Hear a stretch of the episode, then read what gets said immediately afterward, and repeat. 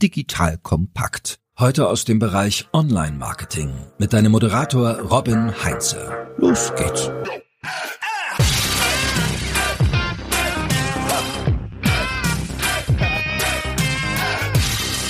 Liebe Hörerinnen, liebe Hörer, herzlich willkommen zu einer ganz besonderen Folge von The Art of Marketing. Denn ich habe das große Vergnügen, hier fast jede Woche tolle Gäste im Podcast zu haben, mit denen ich meistens dann ein Thema sehr intensiv durchspiele und versuche, möglichst viele Praxistipps für deinen Marketingalltag aus ihnen rauszukitzeln. Und das sind besonders kluge Köpfe, die ich mir dann immer da raussuche. Und ich hätte eigentlich immer noch viel, viel mehr Fragen an die und würde gerne viel mehr von denen lernen, weil die tolle Perspektiven, tolle Erfahrungen, tolle Einblicke haben. Und jetzt habe ich überlegt, wie kriege ich das hin? Und dass nicht nur ich da auch tolle Einblicke bekomme, sondern natürlich auch du. Und dann habe ich mein neues Format überlegt. Und zwar machen wir einfach in unter zehn Minuten, vielleicht ist es dir aufgefallen, als du die Folge in deiner Podcast-Liste gesehen hast, dass sie deutlich kürzer ist als sonst. Also wir versuchen in unter zehn Minuten eine ganze Reihe an Fragen abzuarbeiten, um spannende Infos von diesen tollen Menschen, die bei mir zu Gast sind, zu bekommen. Und ich habe das jetzt getestet mit dem Ben Hamanus, den ich in der Vorwoche ja auch schon zum Thema Marke im Podcast hier hatte. Und meine Bitte an dich, hörst dir an, gib mir Feedback. Möchtest du davon mehr hören? Willst du da mehr Einblicke von den Gästen bekommen? Dann würde ich dieses Format regelmäßig auch mitmachen, ohne das andere natürlich zu vernachlässigen. In diesem Sinne, viel Spaß mit den Antworten von Ben auf meine Fragen und ich freue mich auf Feedback von dir.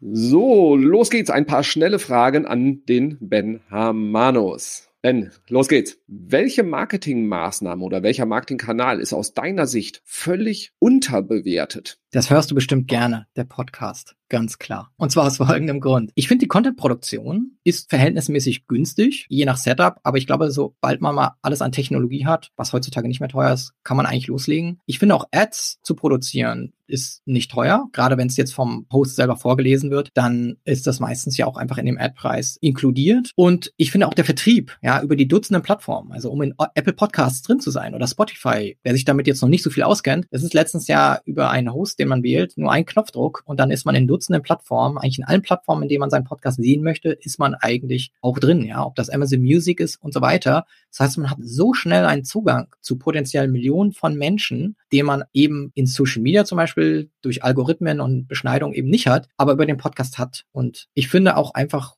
was auch nochmal den Podcast ausmacht, ist, man kann bei ganz vielen Dingen, die Menschen tun, dabei sein, was man jetzt mit Video oder visuellen Dingen nicht kann. Also zum Beispiel beim Sport kann man dabei sein. Man kann beim Reisen dabei sein, beim Kochen, beim Aufräumen, beim Wäsche machen. Ich habe so oft einen Podcast im Ohr, weil ich weiß, mich nervt Wäsche aufhängen. Aber wenn ich 20 Minuten einen Podcast höre, dann ist das für mich keine vergeudete Zeit, sondern ich habe im Haushalt unterstützt und gleichzeitig auch noch was gelernt. Und da da dabei zu sein, das ist ja eine lange Zeit, die man mit den Menschen verbringt. Von daher finde ich, Podcast ist super, sollten viel mehr Unternehmen vielleicht einfach für sich als so einen halben Performance-Kanal oder zumindest für Reach als, als Kanal, als messbaren Kanal nutzen, aber nicht unterschätzen, wie viel das auch für die Marke macht, auch für Employer Branding macht, in Podcast gehört zu werden. Also es auf so viele Arten und Weisen zahlt es ein, die man sich teilweise gar nicht ausdenken kann. Sehr schön. Drehen wir es um. Was ist der schlechteste Marketing-Tipp, den du regelmäßig hörst? Der schlechteste. Also einer ist wirklich kürzere Landing-Pages und Formulare konvertieren besser. Den finde ich ganz schlimm, weil es einfach als pauschale Aussage völliger Unsinn ist und ich auch immer wieder gegen dieses Vorurteil ankämpfen muss. Entscheidend ist ja letzten Endes,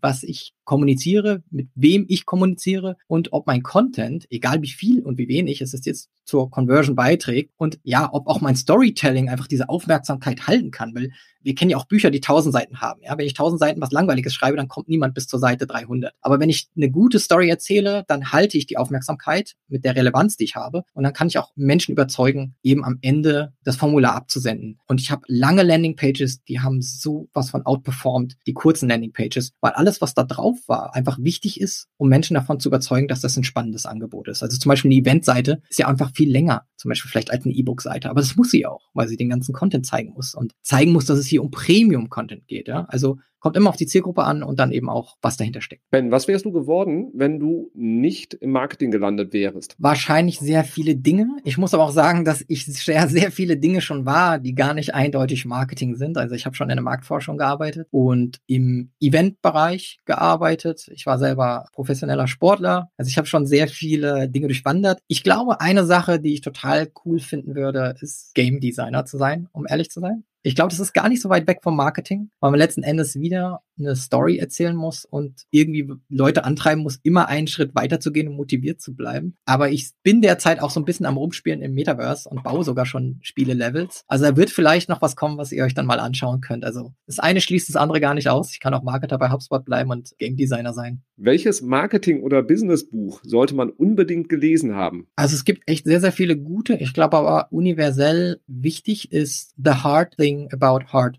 Things. Das ist von Ben Horowitz. Und also ich glaube, ich habe Schweißperlen auf der Stirn bekommen beim Lesen, weil das einfach wie ein Thriller ist. Also man liest sich durch, wie er da dieses Unternehmen führt und mehrfach ja auch gegründet hat und immer wieder steht er so eigentlich nur wenige Stunden vor der Pleite, muss irgendwie noch das Kapital ranziehen, ist da irgendwie nachts um vier immer noch im Büro, wirklich selber schweißgebadet und man fühlt es mit. Das ist wie ein Roman und es geht einfach darum, wie hart es ist, die schwierigen Entscheidungen im Leben zu treffen. Aber dass sie eben wichtig sind, dass sie getroffen werden und dass sie letzten Endes ja dazu führen, dass Dinge sich verbessern und auch Unternehmen die richtigen Entscheidungen treffen. Und man sollte sich auf diese schwierigen und wichtigen Entscheidungen, die man treffen muss, eben konzentrieren und sie nicht beiseite schieben. Passend dazu zum Thema bis nachts im Büro. Ben, wie viele Stunden pro Woche arbeitest du ungefähr? Also das ist schwer messbar. Ich weiß, in Deutschland müssen wir es messen. Es ist vorgegeben. Und ich trage da auch brav meine Stunden immer ein. Aber wir haben ja bei HubSpot eine, also da geht es um Output und niemand guckt drauf, wie viele Stunden ich arbeite. Wir haben auch eine Unlimited Vacation Policy. Also ich kann letztendlich so viel Urlaub machen, wie ich möchte, wenn ich meine Ziele erfülle und meine Arbeit schaffe. Aber vorgegeben habe ich eine 40 Stunden Woche. Ich kann es ehrlich gesagt nicht sagen. Ich glaube aber nicht, dass ich Überstunden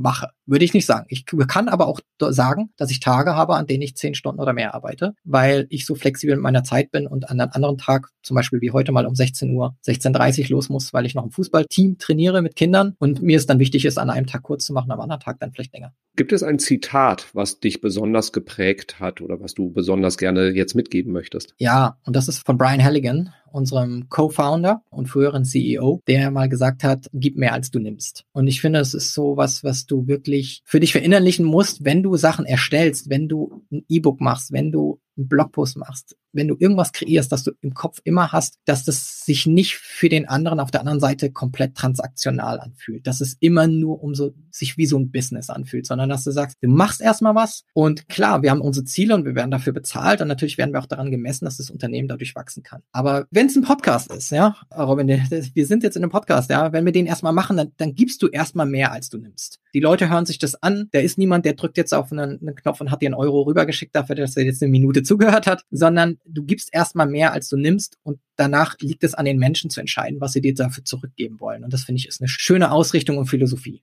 Könnte auch die perfekte Antwort auf die nächste Frage sein. Jetzt musst du dir eine andere ausdenken. Was ist dein wichtigster Rat an den Marketing-Nachwuchs? Ich glaube ja, genau diese Kundenzentrierung und vielleicht noch darüber hinaus zu gehen. Und zwar so eine Human Centricity. Also wir haben sehr, sehr viele Zielgruppen bei allem, was wir tun. Und wir kriegen heute sehr viel Freiheit und auch gerade junge Generationen kriegen sehr viel Freiheit und fordern auch sehr viel Freiheit. Aber mit sehr viel Freiheit kommt in meinen Augen auch sehr viel Verantwortung, sich nicht nur ausleben zu wollen, sondern dass man eben auch ein Publikum hat, dem man dient. Und so empfinde ich auch meine Aufgabe. Ich diene da draußen sehr vielen Menschen, die mir ihre Zeit geben. Und diese Zeit möchte ich nicht verschwenden. Das ist eine große Verantwortung, die nicht nur mit Blabla zu füllen, diese Sachen, die wir dann als Content raushauen, sondern dass jemand wenn es nur eine gute Sache ist, mitnimmt, dass wir das Ziel haben, anderen Menschen zu helfen, ihre Karrieren zu formen oder im B2C, was auch immer wir für ein Thema haben, eine Lösung zu finden, keine Ahnung, die Pflanzen besser zu wässern oder was auch immer unser Content-Thema ist. Am Ende dienen wir im Marketing anderen Menschen da draußen und nicht nur dessen, dass wir unsere Produkte verkaufen. Sehr schönes Schlusswort. Vielen Dank für die auch sehr persönliche Einblicke, Ben. Danke. Gerne.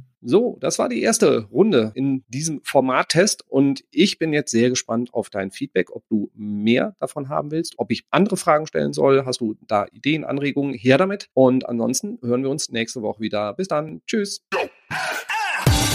Danke fürs Zuhören beim Digital Kompakt Podcast. Du merkst, hier ziehst du massig Wissen für dich und dein Unternehmen heraus. Wenn du mit uns noch erfolgreicher werden möchtest, abonniere uns auf den gängigen Podcast-Plattformen. Und hey, je größer wir werden, desto mehr Menschen können wir helfen. Also erzähl doch auch deinen Kolleginnen und Kollegen von uns. Bis zum nächsten Mal.